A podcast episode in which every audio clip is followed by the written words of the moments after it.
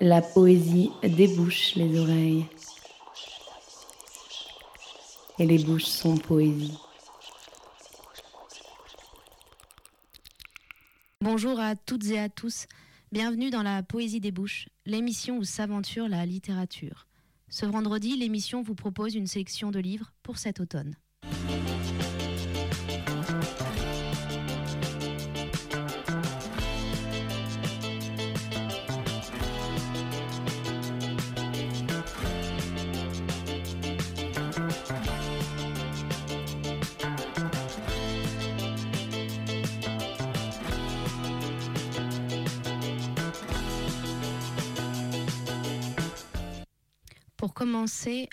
Extrait de l'ouvrage de Dominique Sigaud, Dans nos langues.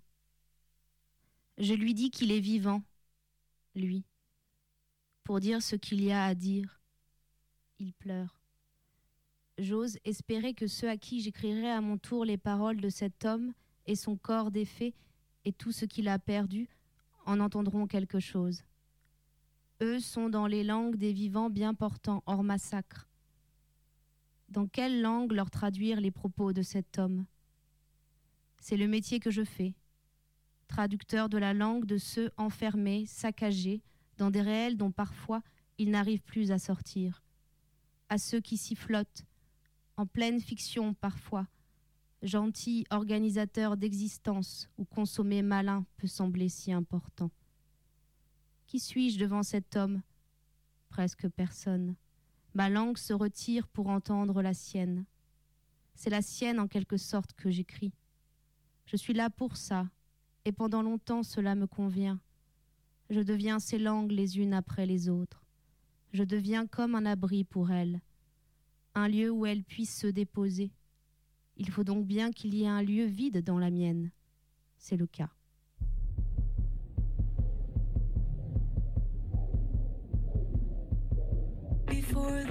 Words, there was the voice.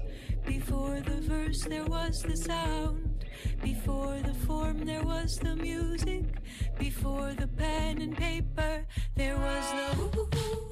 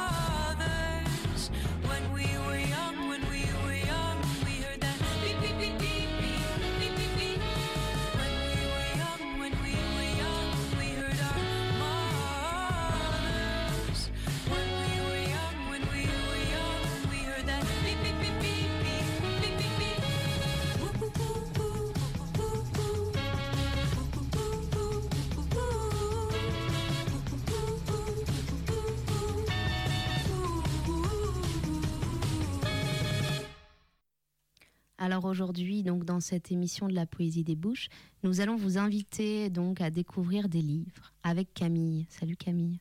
Salut. Ça va? Ouais, très bien. Alors le premier livre, c'est celui d'Arnaud Caléja, intitulé Tu ouvres les yeux, tu vois le titre, publié à l'hiver 2017 au Nouvel Attila. Des voix sourdes et vociférantes à la fois dans le livre de Caléja. Une symphonie obscure et secrète. Caléja s'immisce là où d'autres s'arrêtent. Nous ne savons jamais où nous emmène l'auteur entre ordre et désordre, étrangeté et normalité, bouleversement des figures, symphonie de fugue chez ces personnages. La langue est tenue et perfore le lecteur. Et donc quoi de mieux que d'écouter les mots et les voix dans la poésie des bouches pour goûter à une écriture? Je marchais toujours. Il n'y avait plus rien que des champs, des chemins. Là, je me suis dit à quoi bon? Et disant à quoi bon, j'ai compris, en prononçant, que je n'aurais plus nulle part où aller. Alors je me suis rendue.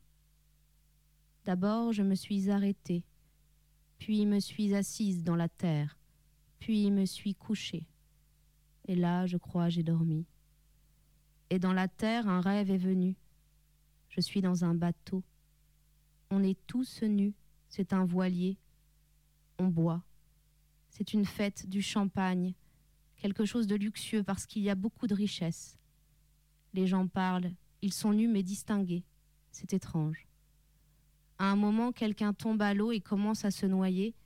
Tout le monde le regarde et tout le monde rit à grande gorge. Personne ne saute pour le sauver. La femme dans l'eau crie C'est une femme. Elle supplie à l'aide, c'est affreux et on rit davantage. Je suis médusée.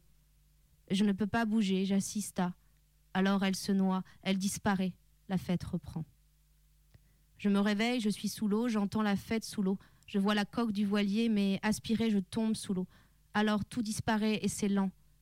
Puis, au fond, l'eau devient claire. Je me mets à nager, je nage à une vitesse folle. L'eau est éclairée, alors que je suis dans le profond de la mer. C'est l'eau elle-même qui illumine. Alors je vois où aller, je vois tout, je suis en profondeur et sans respirer, sans besoin de respirer, je nage des heures et c'est rapide. Et à un moment, je suis remontée à la surface, voir où j'étais. J'étais au milieu de la mer. Autour, il n'y avait rien que de l'eau plane, calme, étale. Pas de vent. Je retournais sous l'eau, très en profondeur. L'eau luminait de partout. Je voyais à perte. C'était beau. Puis, au loin, j'ai vu un point noir dans l'eau. Je m'avançai et, de plus près, j'ai vu. C'était une grotte. Je suis entrée dans la grotte. Dedans, il y avait de l'air. C'était une poche, un passage d'air. Alors je suis entrée respirer. Sur une plage, je marchais. Il y avait des fougères, des insectes. Puis je marchais sur de la mousse. C'était une plage de mousse, comme une forêt, mais sans arbres, juste un sol de forêt. Alors un renard est venu face à moi. Il me souriait. Il m'a ouvert la voie et je l'ai suivi. Il trottait vite. Je devais courir. Il me guidait jusqu'à une maison et j'ai vu apparaître une maison. Dans ce paysage de mousse est apparue une maison moderne. Devant une voiture est égarée. La porte du garage était ouverte. Je me suis arrêtée. Le renard est parti. Je regardais à la fenêtre, quelqu'un aussi me regardait. De la main, elle m'a fait signe de rentrer. Une femme. Je suis entrée et j'ai reconnu. Je connaissais cette maison. Je ne connaissais pas l'extérieur, mais je connaissais l'intérieur de la maison. Une télé était allumée. Le quelqu'un qui m'avait fait signe derrière la fenêtre s'est présenté, face à moi. On se regardait. Et elle aussi, je la connaissais. C'était moi. C'était moi, mais en vieille. Je me suis avancée vers moi. Je comprenais que j'avais reconnu que c'était moi parce que je souriais. Je me suis pris le visage dans les mains. Je me regardais les yeux. On n'avait aucune émotion, aucun tremblement car le moment était heureux. La vieille m'a embrassée et je me suis laissé faire. J'ai pensé, alors que sa langue tournait, que je ne connaissais pas le goût de ma bouche, ma saveur. On est arrivé sur le sofa. J'étais assise et la vieille sur moi, elle se cambrait. Je lui touchais mes fesses, encore belles. On se faisait glisser les doigts. Je l'ai déshabillée. J'ai alors reconnu ma culotte. Elle était élimée. On a fait l'amour. On savait comment faire. C'était facile. La gêne était suspendue. On jouissait. Il marche nu sur le boulevard national. Personne ne tourne sa tête sur lui. Il regarde dans les vitrines quand il passe. Il est très vivant mais ne sent rien. Il voit aux arbres qu'il y a du vent, mais dans ses cheveux et sur sa peau, le vent, il ne le sent pas. Dans les vitres, il se scrute. Il a du calcaire dans le globe des yeux. Il murmure Je finirai pierre. Il a dans sa main la cagoule. Il entre dans un magasin. Les caissières parlent dans des micros. Il n'entend pas. Avant de ressortir du magasin, il s'arrête. Une caissière lui plaît. On le voit à, son sexe tout droit. Il ne le cache pas de la main. Il lui sourit. Mais les clients derrière ne veulent pas qu'il lui sourie. Ça crée un bouchon dans la queue. Les clients font un brouhaha contre lui. La caissière dans le micro dit Sortez Alors il le fait. Il marche. Il y a du sable dans le vent sur le boulevard national. On l'entend, il murmure à Marseille dans le vent Il y a du sable. Sur le trottoir, il tombe. Maintenant, sur le boulevard national, les gens le regardent par terre. Il est par terre. Il est bien. Parce qu'il est quelque part. Puis, il lui faut partir, parce qu'il y a un brouhaha contre lui. Alors il marche. Les grands yeux ouverts dans le vent. Il ne le sent pas. Ni le sable. Il y a des avions dans le ciel avec leur bruit. On l'entend. Il lève la tête. Il voit un bar, il entre dans le bar. Au comptoir, une fille est là, ils parlent, ils se rencontrent. Elle est infirmière, il est nu. L'infirmière lui pose son manteau sur les épaules. Il met sa cagoule dans la poche du manteau de l'infirmière. Ils sortent du bar, ils marchent, ils se tiennent la main. Arrivé chez elle, très vite ils s'allongent. Ils jouissent. L'homme nu est dans le lit, sur le dos, il dort. L'infirmière est à côté de lui, elle ne dort pas, elle le regarde. Elle lance le bras vers la table de nuit, où est le téléphone. Elle attrape le téléphone, elle le pose devant le visage de l'homme nu qui dort. Dans son sommeil, l'homme nu parle mais on n'entend pas. L'infirmière filme. Elle laisse le téléphone devant la bouche qui bouge. Elle enregistre, c'est un gros plan.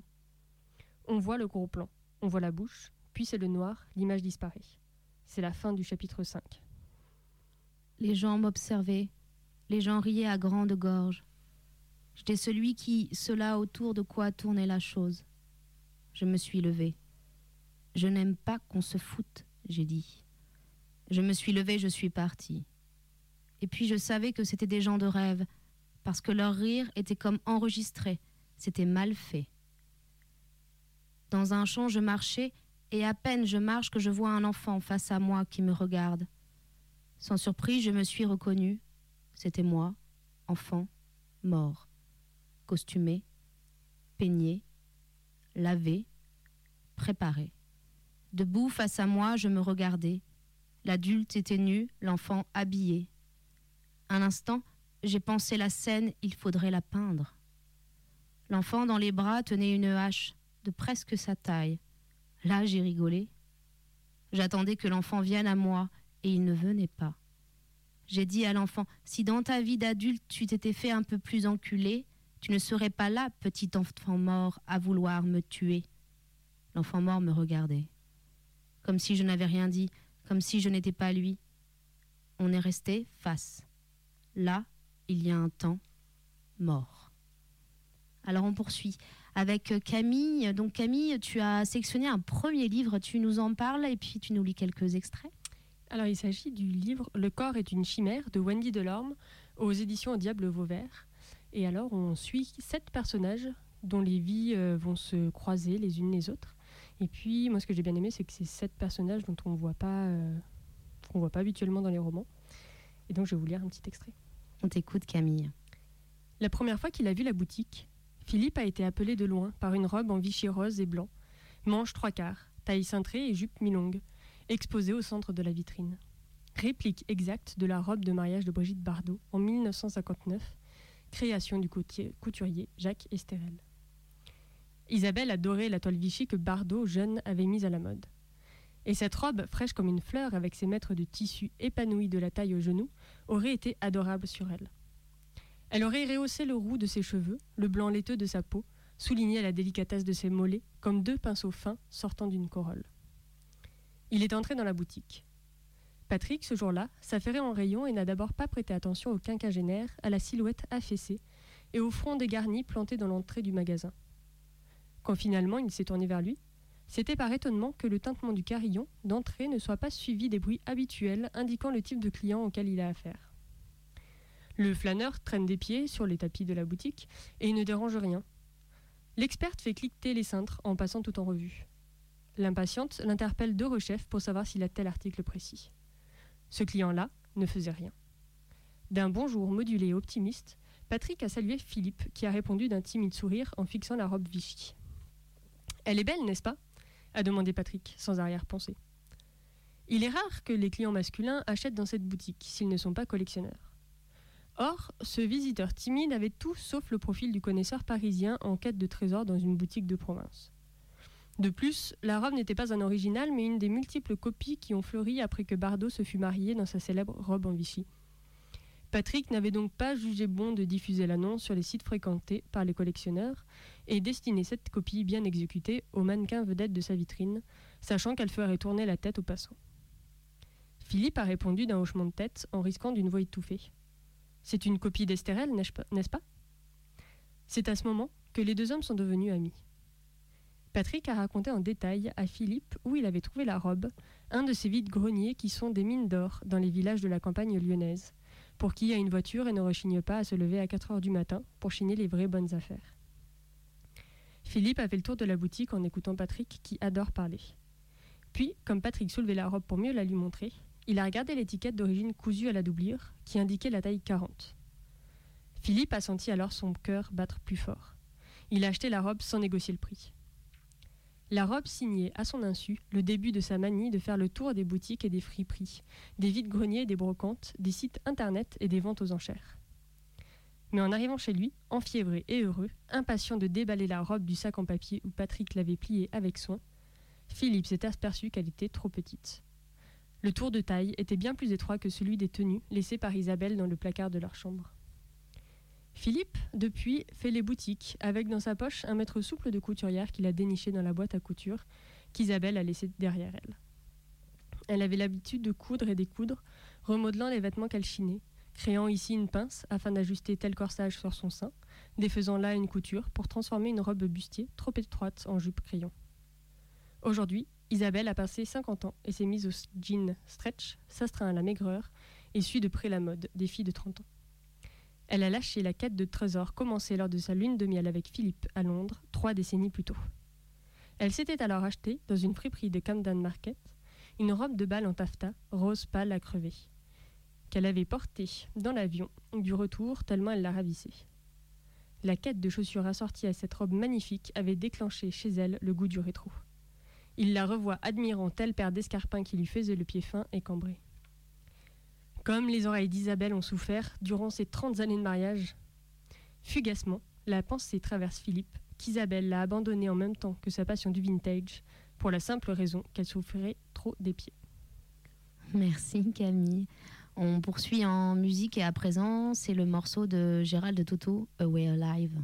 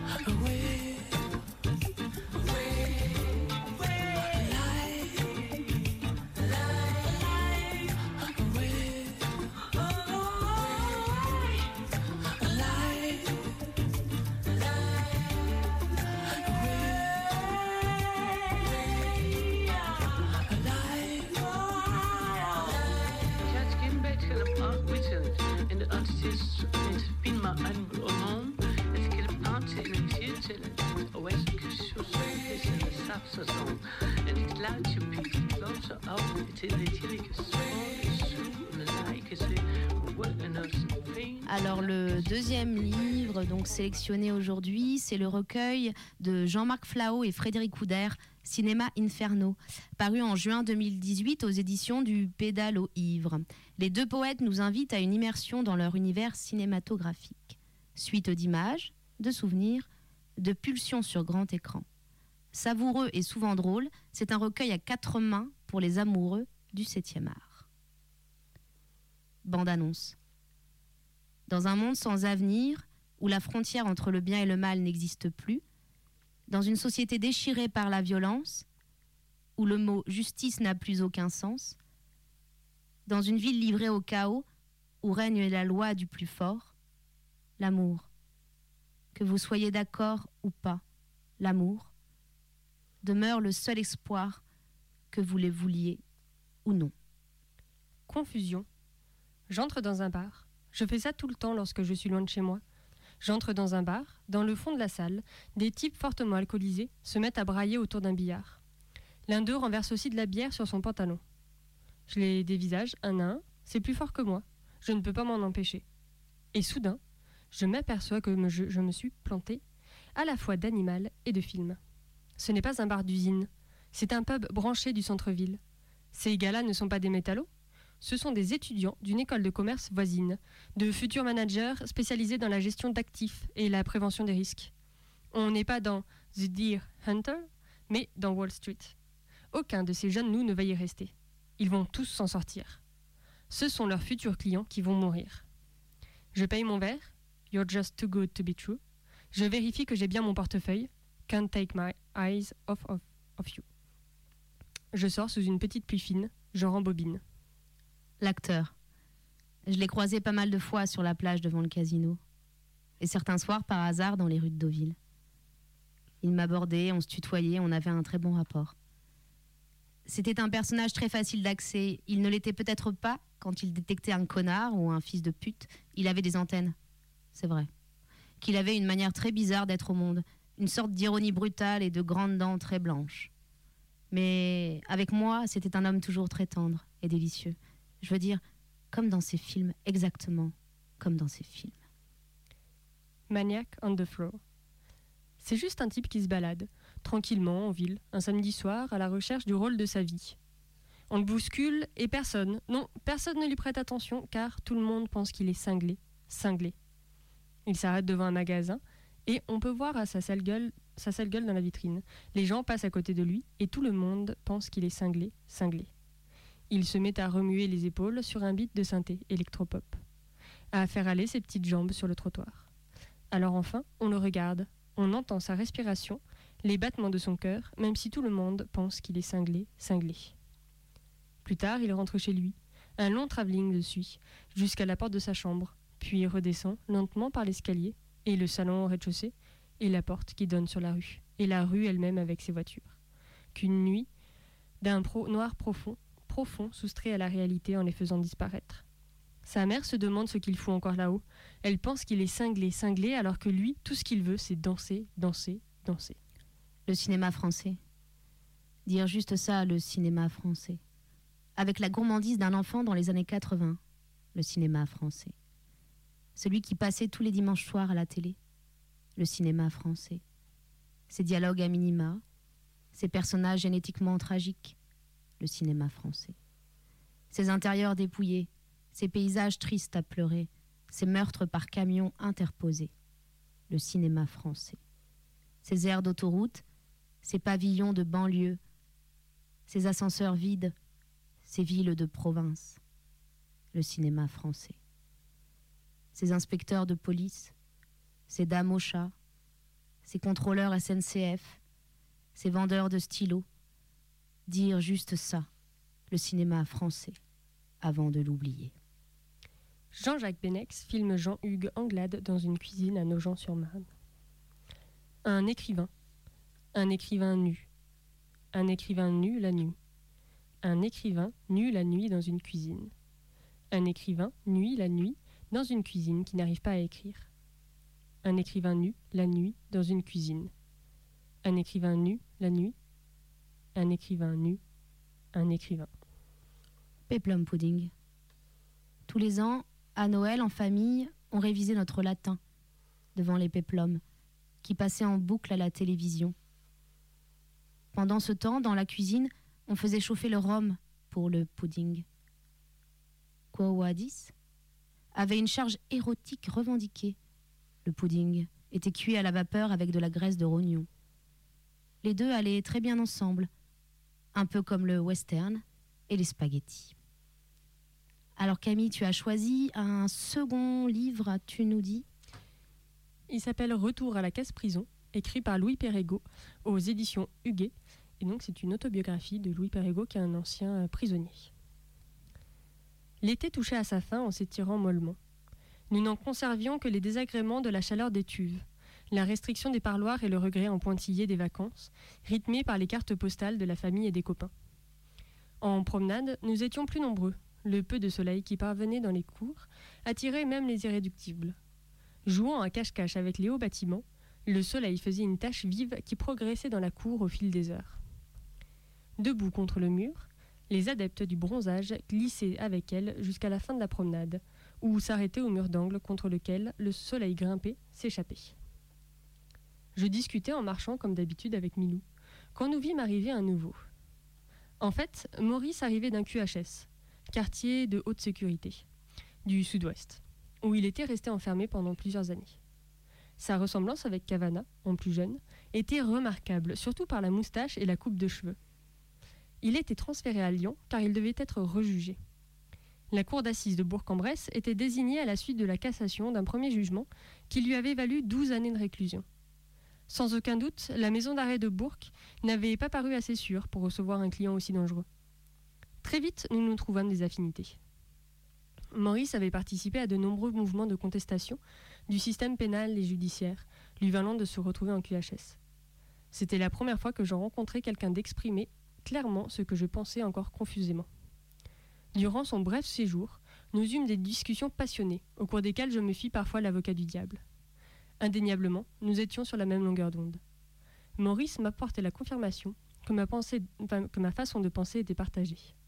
La délinquance, comme je l'avais vécue, était l'expression d'une révolte, une forme de suicide social, et non pas un problème de psychologie individuelle à resituer d'une façon trop restrictive dans le contexte familial. Je ne me croyais pas atteint de troubles de type psychotique. Mon enfance, recentrée dans le cadre familial, n'avait pas été perturbée sinon par la prise de conscience de l'injustice sociale.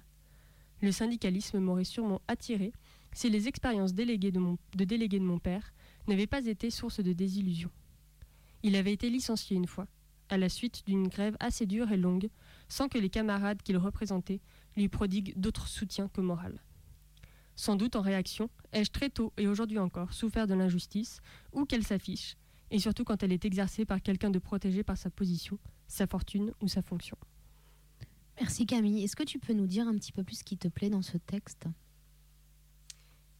Dans ce livre, donc, Retour à la case prison Hum, l'écriture, je trouve qu'il écrit vraiment très bien et qu'on se laisse assez vite euh, happer par son histoire et qu'il aborde vraiment plein de pans de sa vie et ça nous fait découvrir l'univers carcéral qu'on a très peu l'occasion d'entendre aussi.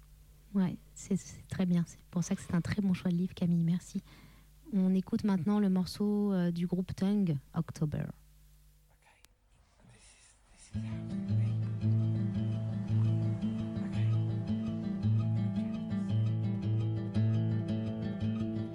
Trick of the light,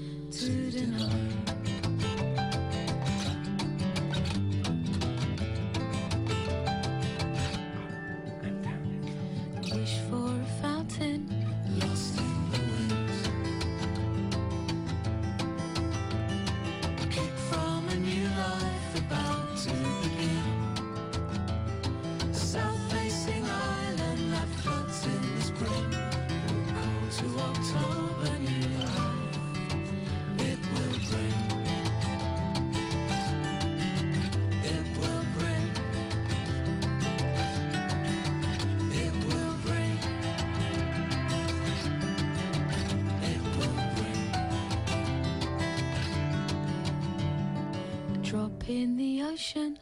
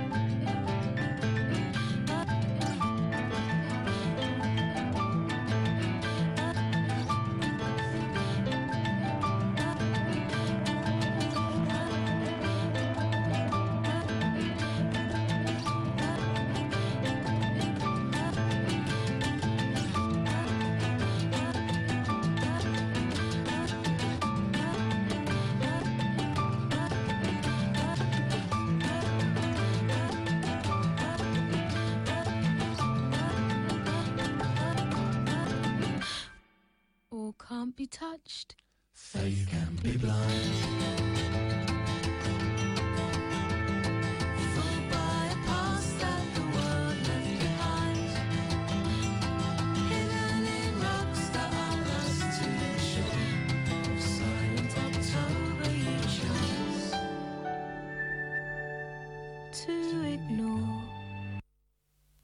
Alors, chères auditrices et chers auditeurs, J'espère que vous passez un, très bon moment en notre compagnie. C'est le moment de vous laisser vous immerger au creux de la voix de la comédienne Anne de Boissy.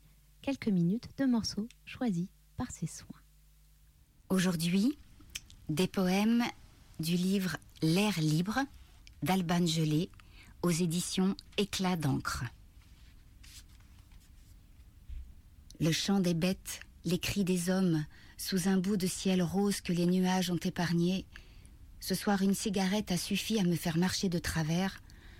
Dehors, je songe au verbe suffire. Je me demande s'il finira par s'user. Si je l'utilise trop, je me demande si tout s'use et quelle force il faut déployer pour aller contre et si c'est à cause de ça que les hommes crient.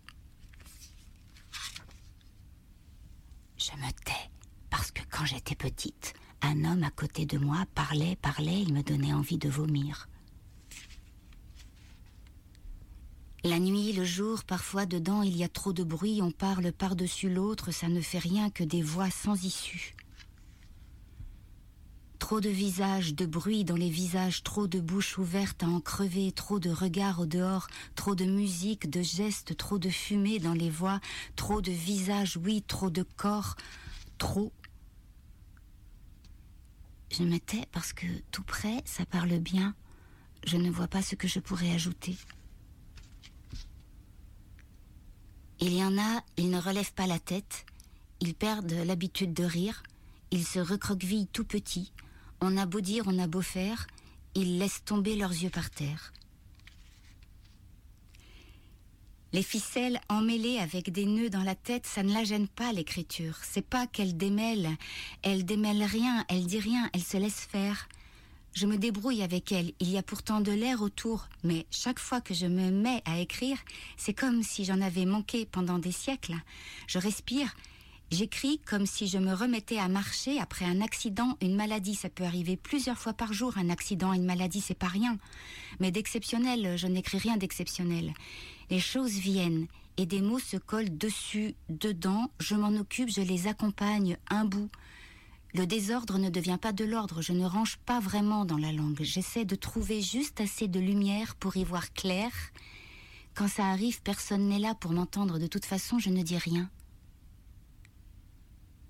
Un poème, quelquefois, ça ne s'écrit pas. Je me tais parce que quelqu'un parle fort, il n'y a plus de place. J'étais en train de faire les 100 pas autour de moi et tout à coup je me suis perdue de vue. Un poème, quelquefois, ça ne s'écrit pas. Je me tais parce que quelqu'un parle fort, il n'y a plus de place. Jeter à l'eau un enfant qui hurle de peur, le punir parce qu'il rit trop fort ou parce qu'il a cassé un verre, lui reprocher de s'être perdu, lui confisquer son doudou, et voilà l'enfance transformée en un immense malentendu. Écrire, écrire, comme s'il ne restait plus rien d'autre, et pourtant, on n'est pas dupe. Je me tais par hasard. Les amis qu'on croit solides, un jour ils vous tombent dans les mains et voilà qu'on se découvre solide aussi surpris. Je me tais par habitude. Je me tais et croyez-moi, c'est mieux comme ça. C'est un homme assis à une table, il est tout serré, il a une cravate rouge, verte et noire, il ne pleure pas. À la table d'à côté, il y a aussi des femmes, des histoires drôles, du vin et d'autres cravates, beaucoup avec les mêmes couleurs et avec des hommes tout serrés à l'intérieur. Et puis il y a des enfants, parce qu'il y a toujours des enfants autour des grandes tables pleines de bruit, de voix et d'assiettes. Ils tournent autour, ils évitent les pièges, ils manigancent, ils échappent, ils tendent l'oreille. Parfois, il y en a un tout petit, il va vers l'homme à la cravate rouge, verte et noire, il lui donne un ballon pour le gonfler. L'homme souffle fort, devient tout rouge, mais le ballon reste petit comme l'enfant. Décidément, la cravate gêne. Pouvoir être tour à tour souriante, en larmes, débordée, bouleversée, en miettes, amoureuse, casse-cou, silencieuse, terrifiée, fatiguée, en colère. Dans le dictionnaire, poésie est entre poil à frire et pognon. Qui a dit que les poètes avaient la tête dans les nuages? Je me tais parce que je suis fatiguée. Pourquoi ne nous laisse-t-on pas passer d'une année à l'autre sans que l'on s'en aperçoive? Je me tais par provocation, pas souvent. Je me tais comme ça, pour rien. Je me tais. Et alors? Se protéger tellement jusqu'à ne plus rien dire de soi adroitement. Je ne me tais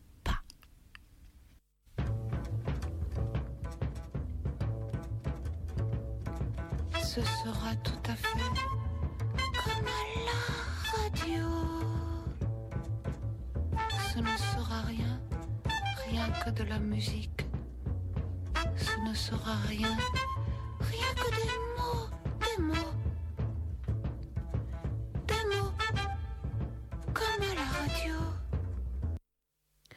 prochain livre que nous voulons vous proposer est le recueil de Benoît Toquet Gloire Gouaille Gosier, paru en mai 2018 aux éditions Supernova. Benoît Toquet fut invité d'ailleurs en janvier 2017 dans l'émission. Les accords de Benoît Toquet sont comme un morceau de pop, suave et délicate, raffiné et électrique. Le verbe du poète est frais, il nous fait virevolter. Mon texte tue. J'ai écrit un texte qui tue. Il déchire. Il te déchire la face. Ce n'est pas grave. Ça arrive. Ça arrive qu'on déchire ta face. Mon texte tue. Il déchire. Il est meilleur que les autres. Ce n'est pas grave. Ça arrive. Ça arrive qu'on soit meilleur que les autres. Ça arrive qu'on déchire. Ça arrive qu'on déchire les autres. Boum Mon texte t'a déchiré. Il te déchire, tu t'écartes. Tu le désires, boum Il t'écarte. Tu te démantèles. Boum Boum Mon texte t'a tué la face tuer ta face. Ta face tombe. Il l'a écartelée. Ta face est tuée, elle tombe. Elle est tombée, ta face. Ta face en tôle tombée. Elle éclate. Ta face de tôle éclate. Boum C'est l'éclate, ça. Tuer ta face. Ta face tombe, ta face à toi, ta face en tôt la vie. Elle tombe, ça arrive, ça arrive qu'on soit mort. Elle est tombée, tuée, morte, éclatée, morcelée. J'ai été mort beaucoup. J'ai tué ma face morte beaucoup. Tué ma face à moi. Elle est morte. C'était ma face à moi, et puis elle est morte. Boum. Mon texte m'a tué, démonté. À en crever, j'ai tué ma face. Boum. Démantelé. On est comme dans une boîte ici, enclavé dans une cave. Boum, boum. Encajoté, puis encavé. Dans un caveau clivé. Pour s'en déboîter, boum. Et Théma ma face après ça, la tienne. On est emboîté dans la nuit, Théma. Moi, je vais t'effacer ta gueule. Théma, t'es mort. T'es fatigué. T'es mort et ta face, elle est morte pour toi. Elle se démonte. Tu tues. T'es pas démentiel, mais tu tues. Et t'iras pas là-haut. T'iras pas, il est démonté. Monté comme je sais pas quoi. Le ciel. T'es trop cramé, givré. J'y vais pas, c'est pas vrai. J'irai pas, je suis pas fou. C'est pas vrai, ça. Mon texte qui tue. C'est raté, mec. Hein? T'as raté la loupiote, mon loup. Moi, je le découpe au cutter, ton texte. C'est loupé. Je le désintègre, t'es trop maigre. Je sue sur toi, sur ta maigreur bancale. Je ne suis pas ton nègre, je suis ta reine. Tu l'intègres ou tu l'intègres pas. Tu t'en imprégneras, tu verras. T'es qu'un rêve, t'es qu'une teigne. Je le tiens, mais tu déteins pas. T'es pas fou, t'es pas vrai. T'es qu'un texte, mais tu sens la merde. Depuis que je couche avec toi, trois à six fois par jour, quatre à cinq jours par semaine, j'éprouve quelques difficultés à travailler, comme il le faudrait, selon une idée que je me fais de ce qu'il faudrait que je fasse, de comment je devrais faire mon travail, de comment travailler suffisamment et convenablement à mon travail, qui n'est pas quantifiable pourtant, qui ne se prévoit pas, ou très mal, ce travail, qui ne se programme pas, que très mal, maladroitement, que je laisse comme venir, me saisir, et qui ne prévient pas car je suis maladroit avec le travail. Je suis, cependant, nettement plus enclin à la joie de vivre. Ta présence me réchauffe. Elle m'échauffe les parties New Wave, le sourire, le bonheur aussi glam rock et la tête punk new-yorkais. Être bien et bien vivre. Après l'amour est pourtant difficile, post-punk, quand je dois me lever, cold wave, et renfiler mes fringues, hippie chic, ma veste Sandro, électro-punk, à 450 balles, la moitié de mon fric mensuel, acheté à moins 40% aux Galeries Lafayette pendant les 3J. Réajuster son col en fourrure synthétique, m'en aller, te quitter après t'avoir fourré, 100% naturel mais avec une capote, sainte pop, oh sainte pop, et partir bébé, de plus sentir ton corps sur moi, ouais, ta peau, ta chair et tes os, et ton souffle, tes cymbales, ton charlet, et les muscles de ta chatte, de bien belles basses, oui. Messieurs, dames, oh ta chatte. Mademoiselle, oyez, oyez, jante, Jean, yé ta chatte. Oh yeah, yeah, yeah. Troubadour pour ta peau psyché, bébé, yeah, contre la mienne, cold wave et ton sourire qui me parcourt. Même, même dans le noir, Ivy métal, tes mains qui me recouvrent de danse punk. Ta main, la gauche, aux deux doigts tapissés. Les deux vers l'extérieur d'un vernis violet sur tes ongles. Punk's not dead. Et sur les ondes, ces éclats de toi qui me percent, de toutes parts mon dance floor, cold wave, le doute part, no futur pour lui, même dans le noir, quand je suis contre toi, que nous sommes chaleur comme une bulle hardcore qui gonfle, traversée de nos rires post-punk, de nos jeux, de nos facéties pop, ouais ouais nos yeux, nos jeux, bébé, nos facéties, nos énergies, indie, électro, alternative, rock, qui se transmute alchimiquement. En notre présence, jazz hardcore, ton regard me transperce. Bouffe mon beat, oh baby deep, oh yeah yeah yeah, toi ma poupée psyché. Et nos cheveux en feu, comme une bulle de napalm, éclatent, oh yeah yeah yeah, comme une balle, oh, aussi belle qu'elle, yeah, aussi belle qu'une queue, coule et éclate même, oh, boîte à rythme séquenceur, 150 décibels et éclate en acide techno. même, et je me berce de toi dans le noir même, me déverse et tartine ta peau, garage psyché, de sueur amour et salive indus, de mon désir pour toi noise, yeah, de sperme, blues punk, de tes mains qui me parlent en guitare twang, et de toi, et le nous que ça fait, ce nœud électro, minimal, qui ne craque pas dans le noir, et à la lumière, proto-punk, et qui s'écoule en force, krautrock, vive et folle, trashée et électro-punk. À l'entente de nos corps collés, la séparation est une larme sèche, béante, comme une plaie laissée dans ton oreille, dans le son de son creux. Il faudrait pourtant que nous arrivions à ménager, à aménager un espace de temps, un dance floor creux de baise, un interstice de travail au sein de nos joies partagées à deux.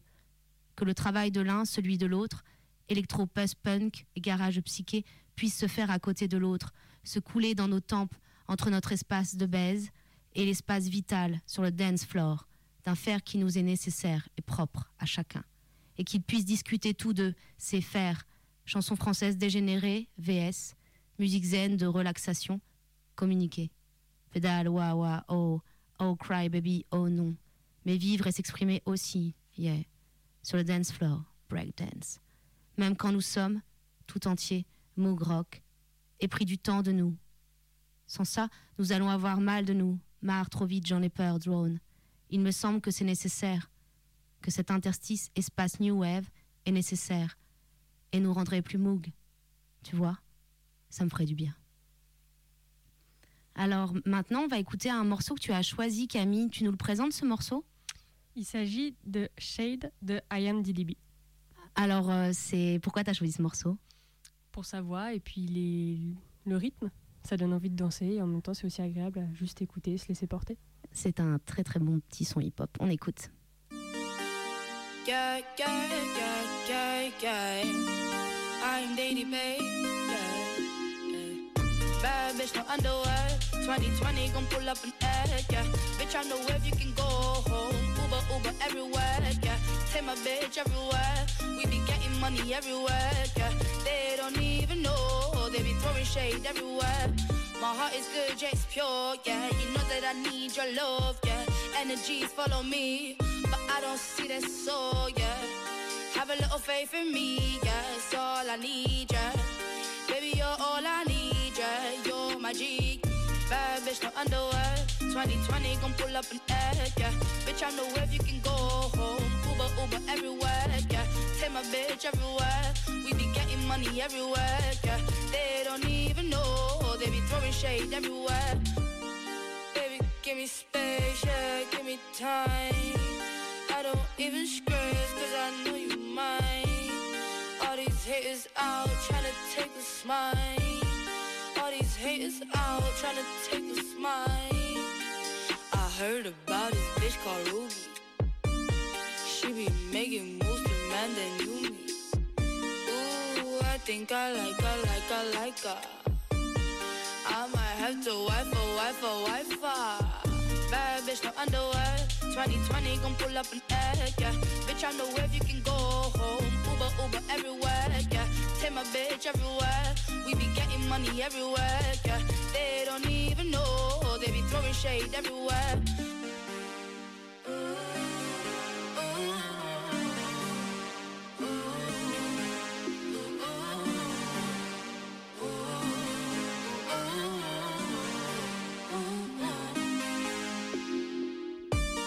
You can even level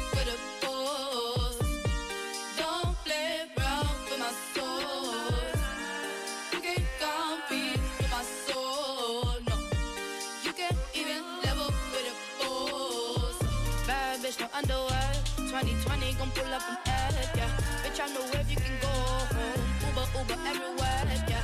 Take my bitch everywhere. We be getting money everywhere, yeah. They don't even know. They be throwing shade everywhere.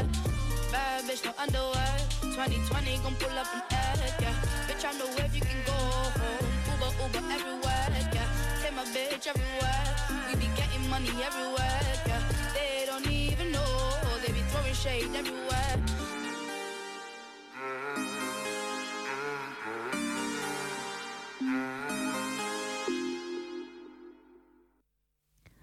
Alors euh, voilà les auditeurs, la poésie des bouches, euh, c'est terminé pour aujourd'hui. Camille et moi-même vous remercions, et puis je remercie toujours Camille à la régie. La prochaine, c'est le 9 novembre, on fait une petite pause pendant les vacances, et ce sera avec l'écrivain Antoine Vauters. Toutes les références d'aujourd'hui sont à retrouver sur le site de l'émission, et vous le savez, la poésie des bouches se réécoute, les podcasts donc, les références, sur le site Radio Canu, rubrique blog des émissions, la poésie des bouches. Je vous embrasse, très beau week-end et à bientôt. La poésie débouche les oreilles.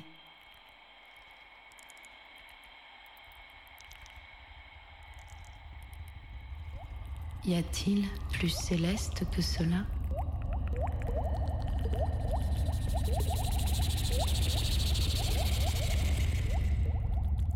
Une voix. Et ce son-là suffit pour naître.